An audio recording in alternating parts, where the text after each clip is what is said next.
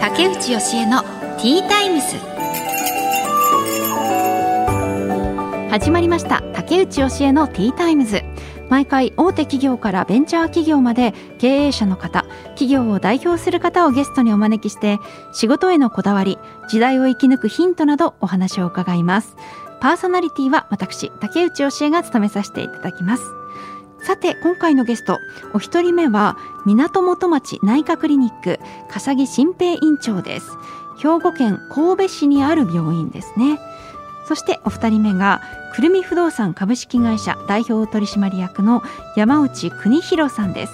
石川県金沢市にある不動産の会社です。お二人ともちょっと今回は遠方からお越しくださっています。この後たっぷりお話を伺います。最後までどうぞよろしくお願いします。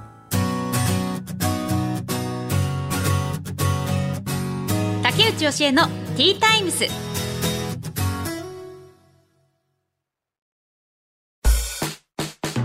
さてここからは企業の代表の方をお招きしてお話を伺います。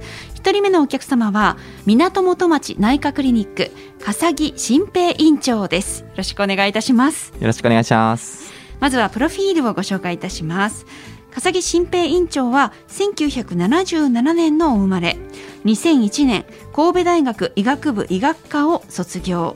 その後アメリカ国立衛生研究所に留学されました。帰国後の2018年に港元町内科クリニックを開業して現在に至ります。はいということで今日は神戸からはい、今日は神戸からでお越す。しいただいて、はい。神戸から東京までだとどのくらいかかるんですか？東京まで。えーでも新幹線、えっと、2, 2時間弱です、ね。ああ、じゃそんなに2時間弱、え3時間弱か。あ3時間弱、あまあそれなりにかかりますね。はい、東京来ることってありますか？よくありりますね。あーえそれは何で？いろいろね、勉強しに来たりとか。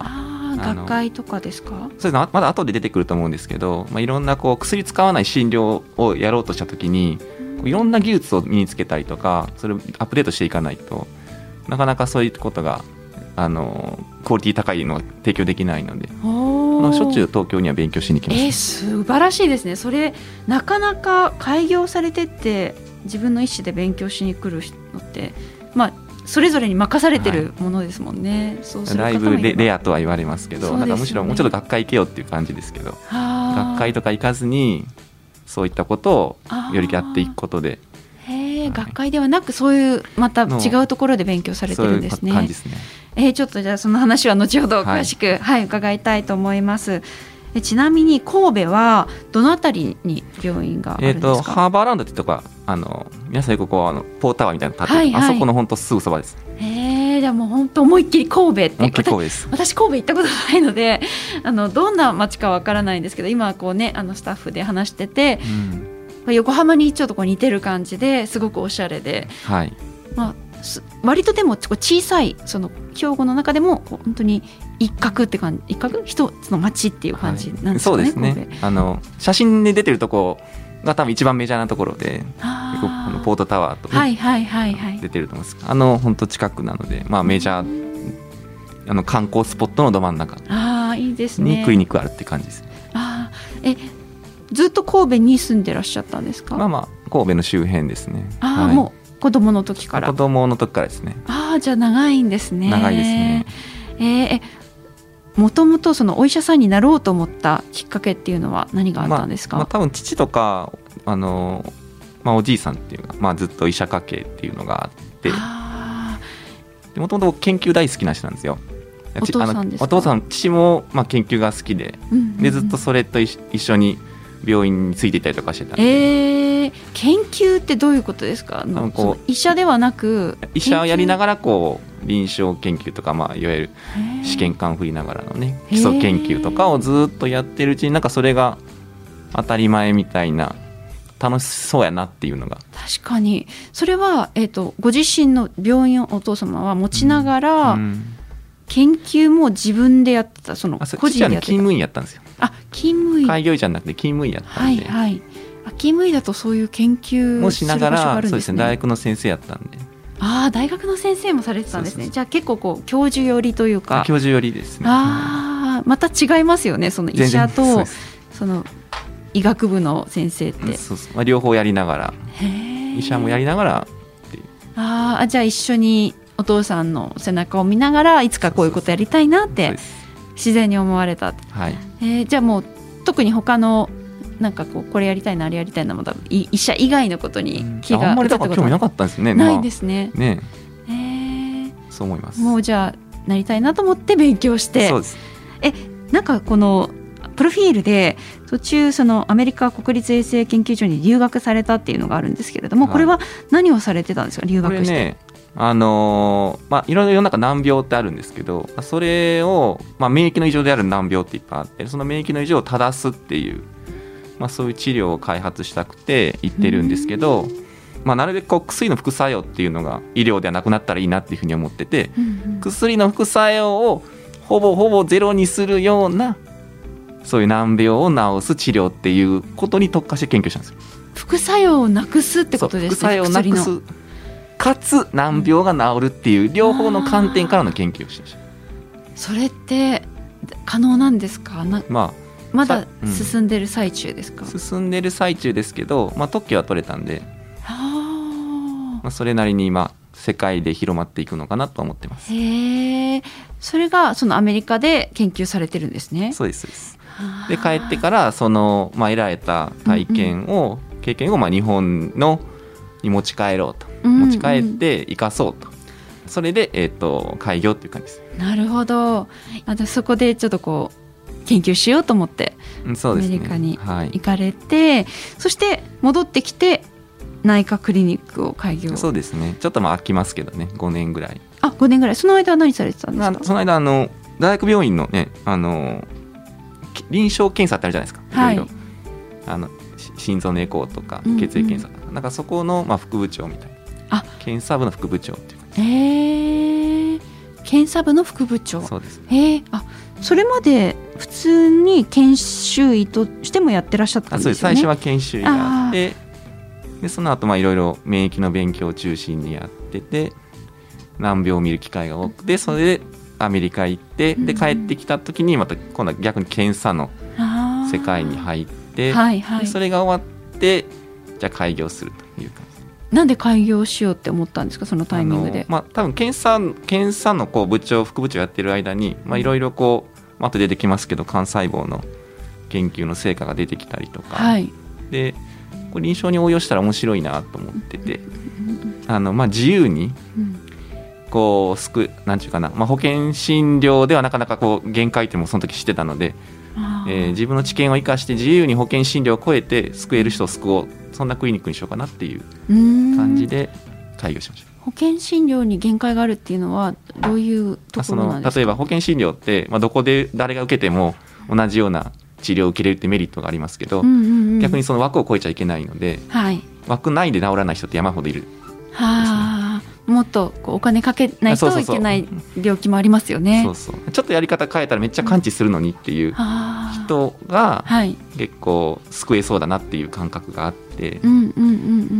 なので、まあ、そういう人を、まあ、救えるようなクリニックというか。それ結局薬を使うっていうのはまあ保険診療の範囲で使っててはい。薬を使わないっていうのは保険診療外になっちゃうことが多いので。うんうんうん、今の考え方ってその未病っていうはいジャンルにくくられるんですか？そうですねああ、この未病っていうのは何ですか？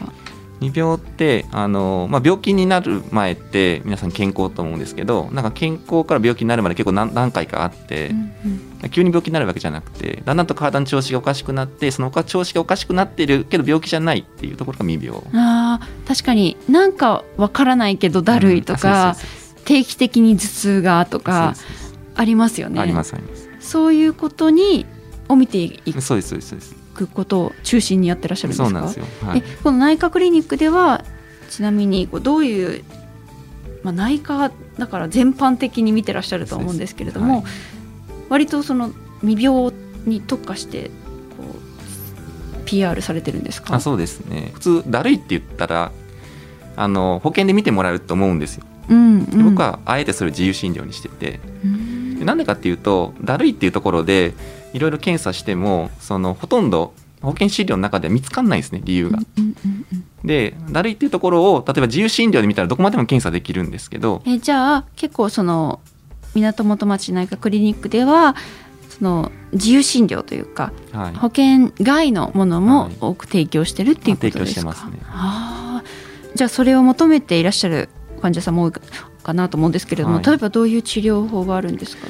まあいろいろあるんですけど、まあ、こう一番感触いいなと思っているのはあの幹細胞を使った治療ですね。はいはいはい。ああとねあの漢方薬とかで、まあ、その人の状態に合わせてこういろいろ組み合わせたりとか、ーじゃあ例えばあの先生がご覧になった患者さんでいやこれはなんでだろうなんでだろうってすごいこう原因が分からなかった末分かったみたいなケースあもちろんありますあります。例えばどんなものがありますか、えっとそうですね。あの自分が、まあ、まあ自分が見落としたって言わへんですけどそこまで見えなかったやつがあって、まあ、最初こう血液検査でして、まあ、あの栄養素全部大丈夫。で、うん。最初こう首がこうストレートネックでまっすぐになってたので、はい。まあ、それで体調悪いんかなと思ってたんですね。うん。でもそれは実はこの過去のあの怪我から足とか何年も前の怪我が理由でそういうふうになってたっていうこえとはストレートネックっていけないんでしたっけ？あのそうそう頭に血がいかなくなる。ああそうなんですね。やっぱみんなちょっと確かに曲がってますもんね、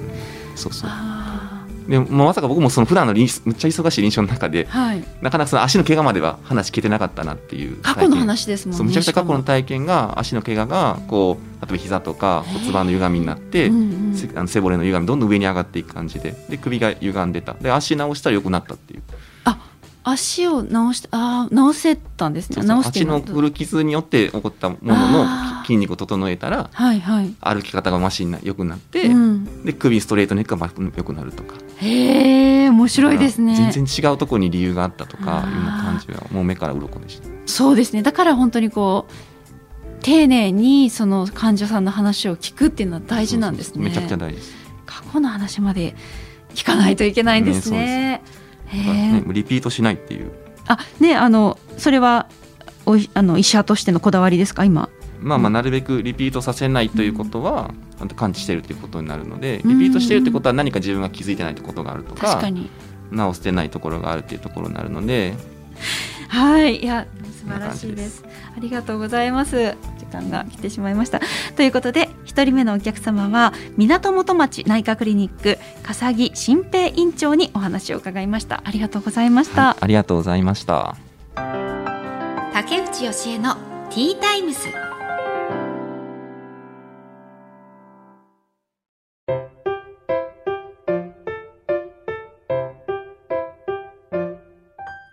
次のゲストをお迎えする前に本日の一品です。ティータイムにおすすめの一品を紹介させていただいているんですが今回は銀座木村屋総本店の酒種あんパンです。はい。木村屋のあんパンってもう定番中の定番で嬉しい。なんかたまにすごい食べたくなる時あるんですよね。なんでだろう。なんかすごいこの食感がいいいいのかな。いただきます。うん。うん。うん。この粒あんがまた、うん。もう本当にベストな甘さ。で、このパンもなんか、ギュギュッと密着するんですよね、あんに。なんていうのかな、美味しいですね。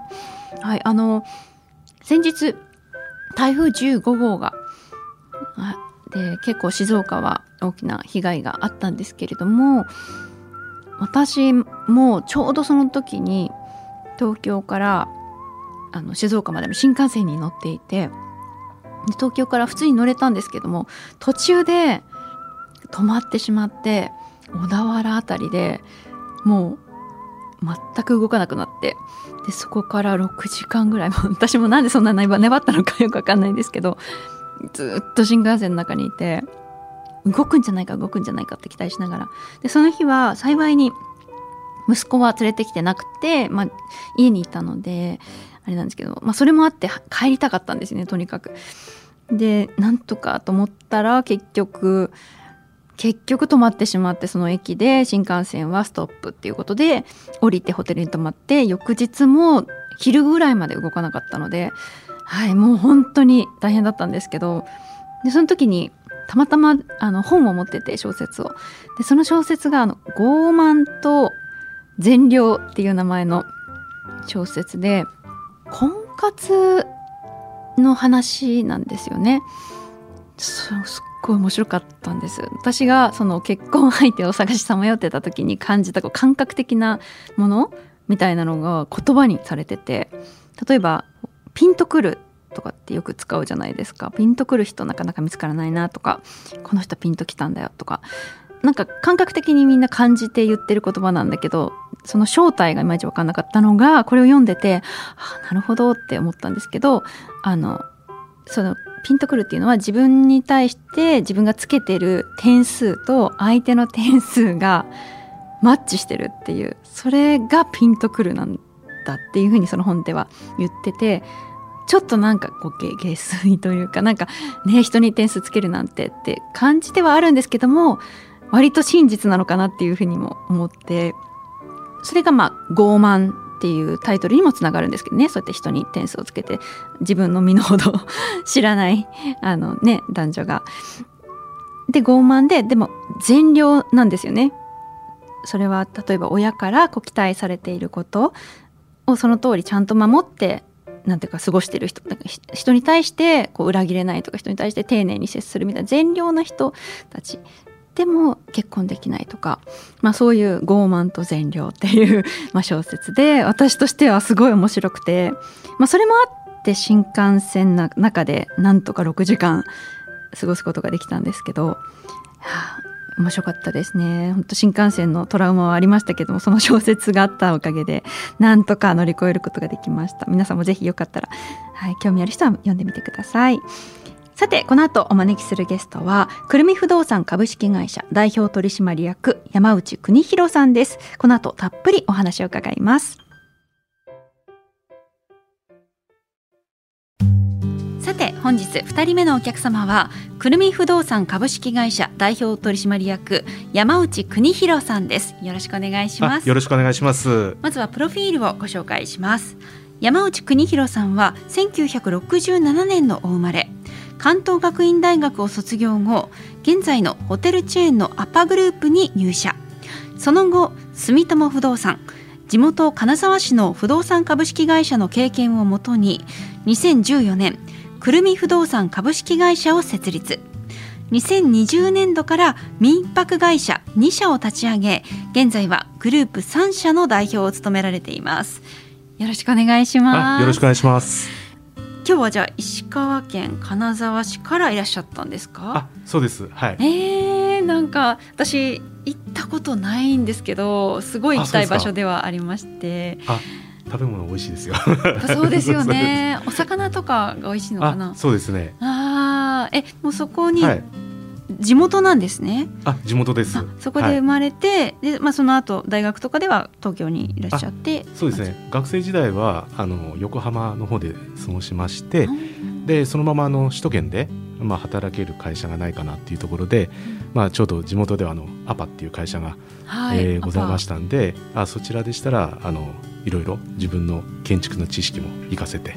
働けるんじゃないかというところで、まあ、軽い気持ちで応募して。へアパグループっていうと、はい、まあ、ホテルですよね。ホテルマンとしてやってらっしゃったんですか？ホテルマンでホテルのあの今でこそホテルチェーンで、まあ、日本であの1位だと思うんですが、はい、えっと、以前私が、まあ、今から30年ほども経つのかぐらい前ですかね、うん、はあの不動産の、えー、マンションのデベロッパーでございました。あそうなんです、ね、えー、でそちらで、えーえー、マンションの分譲マンションですね、うん、販売開発をして、まあ、首都圏でも、まあ、轟ですとか代々木とかあと、まあ、神奈川の人上りと、うん、であと、えー、徳丸板橋区の徳丸。であと成田の方とかで、うん、えー、やってましたね。そうだったんですね、はい、不動産スタートだったんですねアパグループ。でその頃いらっしゃったので、まあ、はい、そのまま不動産として、はい、あの独立もされてあそうです。でアパ時代に、まあ、マンションのまあ、販売営業,、ま、営業として、はいはい、あの仕事させていただいてて、うん、で首都圏で、えー、やりながらなおかつ北陸でもマンションをはい。えー、どちらでもやってた。それはアパグループの社員としてそうそうです。いらっしゃったんですね。あじゃあそこで広げてどんどんこうそうです。ネットワークを。はいまあ、売上の方も、まあ、今は違う会社なのであまりってあれあれなんですがあの、まあ、やっぱ不動産での収益が売上が大きくてですね。はい。でその頃はまだホテルもあの1万室とかも行ってない。今は多分10万室行ってるかと思うんですが、でした。でその頃から、まあ、すごいスピードであの5か年計画その後3か年計画とかでどんどん拡大していってっていうところでうんで目の当たりにしてはい。あ私もこうなりたいなと。えー。いうところをやっぱり、まあ、潜在意識の中に持ってたのかなというふうに思っております。え。ーでもそれで地元に戻られてそこを拠点にっていうのは、はい。なぜこうやっぱ地元がいいなと思ったんですか、やっぱりですねあのちょうど北陸新幹線っていうのが、えー、と今から7年ほど前にあの、はい。開通しましてでもともとあの日本三名園の兼六園偕楽園後楽園というふうにあるんですが、まあ金沢では兼六園っ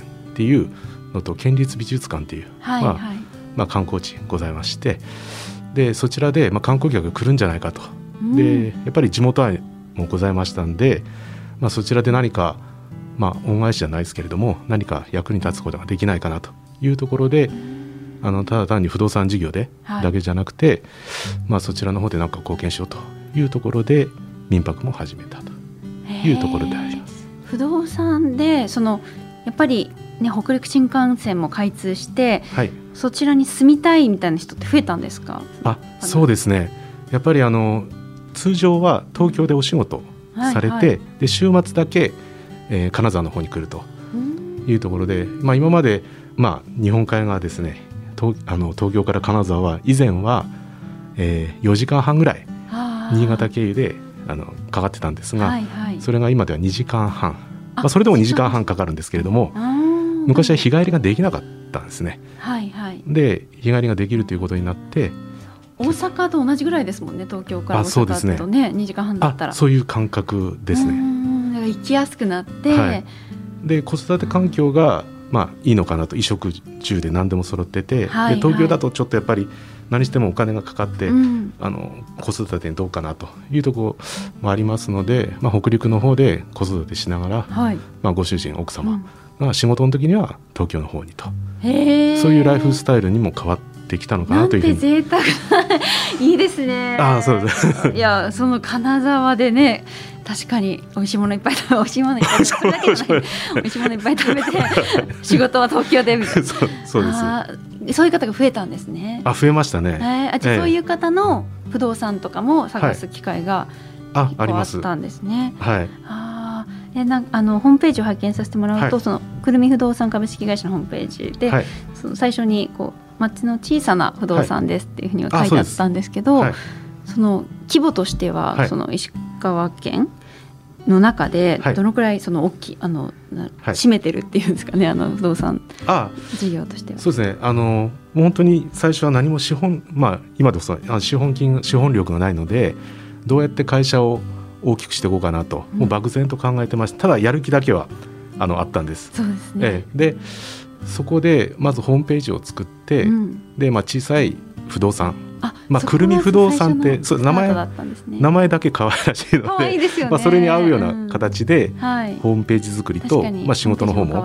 うん。でなかなかあの小さい不動産っていうのはあのやっぱり手数料収入ですからあんまり利益が儲けが少ないはあわけなんです、はい。で通常はどこの不動産屋さんも手間だけかかって何も儲からんっていうことであのやらない分野なんでそこのニッチを狙ってですねあのこのくるみ不動産があのお邪魔してやっていくという。でそれが見事、まあ、当たりましてうんうんうん。でだんだんだんだん大きなものも扱うようになってたと。あえて小さい物件あそうですね。からを専門にやって専門というかそう集中的にやってたらどんどんどんどんそこから拡大してたんですね。まあ逆張りというかはい。まあ先ほども出てましたけどアパホテルさんも、まあね、首都圏の方で駅の近く例えばあの板橋の駅のところが、まあ、変形地なんですけれども、まあ、そこをうまくホテルを建てて、まあ、収益性を確保してということで、まあ、そうやって、まあ、ちょっと違う目線視線で、まあ、あのやっていこうかなというところで当たります。でだんだん信用をつけていって、はい。まあ、銀行さんもからも借り入れできるようになりまして、でどんどん事業拡大してうん。買い取りも仕入れもできるようになりましたでその後あの、まあ、新築アパート事業ですとか、で、えー民泊の方もやってみようっていうところで。民泊ってそもそも何ですかね、あの誰かが住んでる家を貸してあそうですねるんですかあの手軽に誰でもできるんです。自分がすあの例えばご実家であ親がまあ住んでてもうあの空いたと。はい。でそれを生かしたいなということであの、まあ、民泊あの貸しに出すといいうこともありますしあのうちみたいな形で民泊を最初からやろうと思ってはい。中古物件、あ最初は新築じゃなくて中古物件を買ってでリノベをしてはい。で宿としてあの貸し出すと。でやっぱりホテルやってみたいなと。でも資金力がない。でうん。これだったらすぐできるなと。うん。中古物件を買ってリノベーションするっていう。そうです。それは民そっかじゃあ民泊って言ってもいろんな内容があるんですね。あります。んな種類が。で何でもこうやってみたいなクルトンホテルでうまくいったらじゃあ次は別の北欧風のあのペンション風のをやってみたいなとか、うんうんうん。何でもやっぱりあのこれやりたいお金あったらこれやりたいあれやりたいと。で大体やりきったのがこの7物件と。であなななな七つの。七物件最終的に7つできたんですね。そうなんです。でその頃にちょうどコロナが来ましてはい、というところです。結構コロナは民泊事業にとってはダメージですよねやっぱり。ダメージですね、うん。で金沢でいうと大体 10%15% ぐらいが廃業したんじゃないかなというふうに思いますし。外で国の方がまず来ないから泊まる人が来ないですね。なかなかまあ日本人しか泊まらないですもんねとりあえずの期間は。で大体延べの人数で 6,、えー、と6月で3400万人結果日本にあで宿泊される方が、で7月からだんだんこう、まあ、オミクロン株が流行ってたとはいえあの7月8月と。はい。だいぶ戻ってきましてで外国人の方の入国の割合が大体その2%ぐらい。うん。で少ないのであとはインバウンドで外国人の方がどれだけ戻ってくるかと。うん。いうことで期待をしてます。ね外国の方ではい。その石川県を訪れるのって、どこの国の方が多いんですか？やはりあの今多いのはあのアメリカ人あの方。アメリカ。季節によっっても違うんですがアメリカ人あとはシンガポール韓国は昨年度から見たらすごい増えましたね。であとはベトナム、うんうん。まあ、中国も。はい。まあ、比率大体その今言った国が大体50%ぐらいを占めてます。で民泊のその外国人にとっての魅力ってどういうところなんですか？やっぱりあの体験型の、まあ、ビジネスに今なるんですけれども皆さんあの日本あの金沢に来てそういった茶屋街を見てうんで、まあ、芸妓さんを見てですね。であとはその文化に触れるというかあの九谷焼とか、はいはい。あのそういったもののあの作ること。あー。そこに参加してとか、はいはい体験。でなんかこう着物着物を着てうん。レンタルの。はい。来てとか、まあ、そういった形で、まあ、あのあと忍者寺っていうのもありますのであーあーすええきっと好きですよね。そうイメイージメージだけで。忍者に、ね、住んでないですけども。でもに忍者のイメイメージであのに人気がそうそうそうそう。そうでうちの今息子がも うににってごめんなさい。言っちゃった。じゃあ最後に今後の夢を教えていただけますか、そうですね。もうあのコロナも、まあ、終わったわけじゃないんですけれども、まあ、今までのような形にはならなくて、まあ、どんどん旅行のか者の方も増えてくると思いますので、あの今以上にあのコロナ前よりもさらに伸びるんじゃないかなというふうに私は思ってまして、おー。でそれプラス、えー今の不動産の方ですね。そちらの方も、まあ、また戻ってくるんじゃないかなというところで、まあ、もっと数を増やしてですね、まあ、今までは、まあ、地盤固めで、うん。あのコツコツとやってたんですが、まあ、これからまた再びあの拡大してはい。いきたいなというふうに思っております。いずれその石川県を出て、はい。さらに全国にみたいなのもあったりするんですか？そうですね。東京にあの来たいなというふうにはあ思ってますね。あ静岡静岡県の方にもあ、ちょっと大丈夫です。あの使わないずね、あ、打倒アパグループみたいな。そうですあ打倒打倒打倒じゃないか。目指せ。呼ばれてしまいます。目指せアパグループ。あ目指せアパグループそうですね。はい、ありがとうございます。すごくでもなんか楽しそうにお話しされてて、お仕事楽しいあ楽しいですねはい、感じが、しました。はいうん、あ、ありがとうございます。ありがとうございます。ということで、くるみ不動産株式会社代表取締役山内邦弘さんにお話を伺いました。ありがとうございました。ありがとうございます。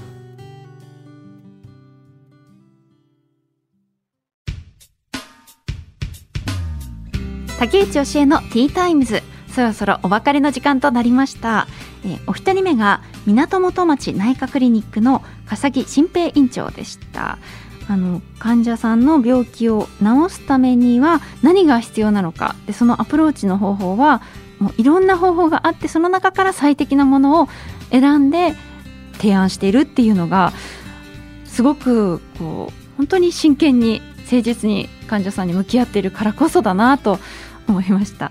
はい、でお二人目がくるみ不動産株式会社代表取締役の山内邦弘さんです。ちょっとお話伺ったところ46歳で独立されてでなんと今でも一人でやってらっしゃるんですって。すごいですよね。不動産会社と民泊2社。全部一人でやってる。ちょっとびっくりしました、まあ、ただ一人だけではもちろんできないから掃除とかねその案内とかあのその外国の方との会話とかそういうのは外注してやってらっしゃるということで。うん。すごく本当にワクワクされた表情でお話ししているので、うん、楽しいんだろうなって思ってこちらも聞いていてとても嬉しくなりました。さあということで竹内教えのティータイムズお時間となりました。お相手は竹内教えでした。また次回お話ししましょう。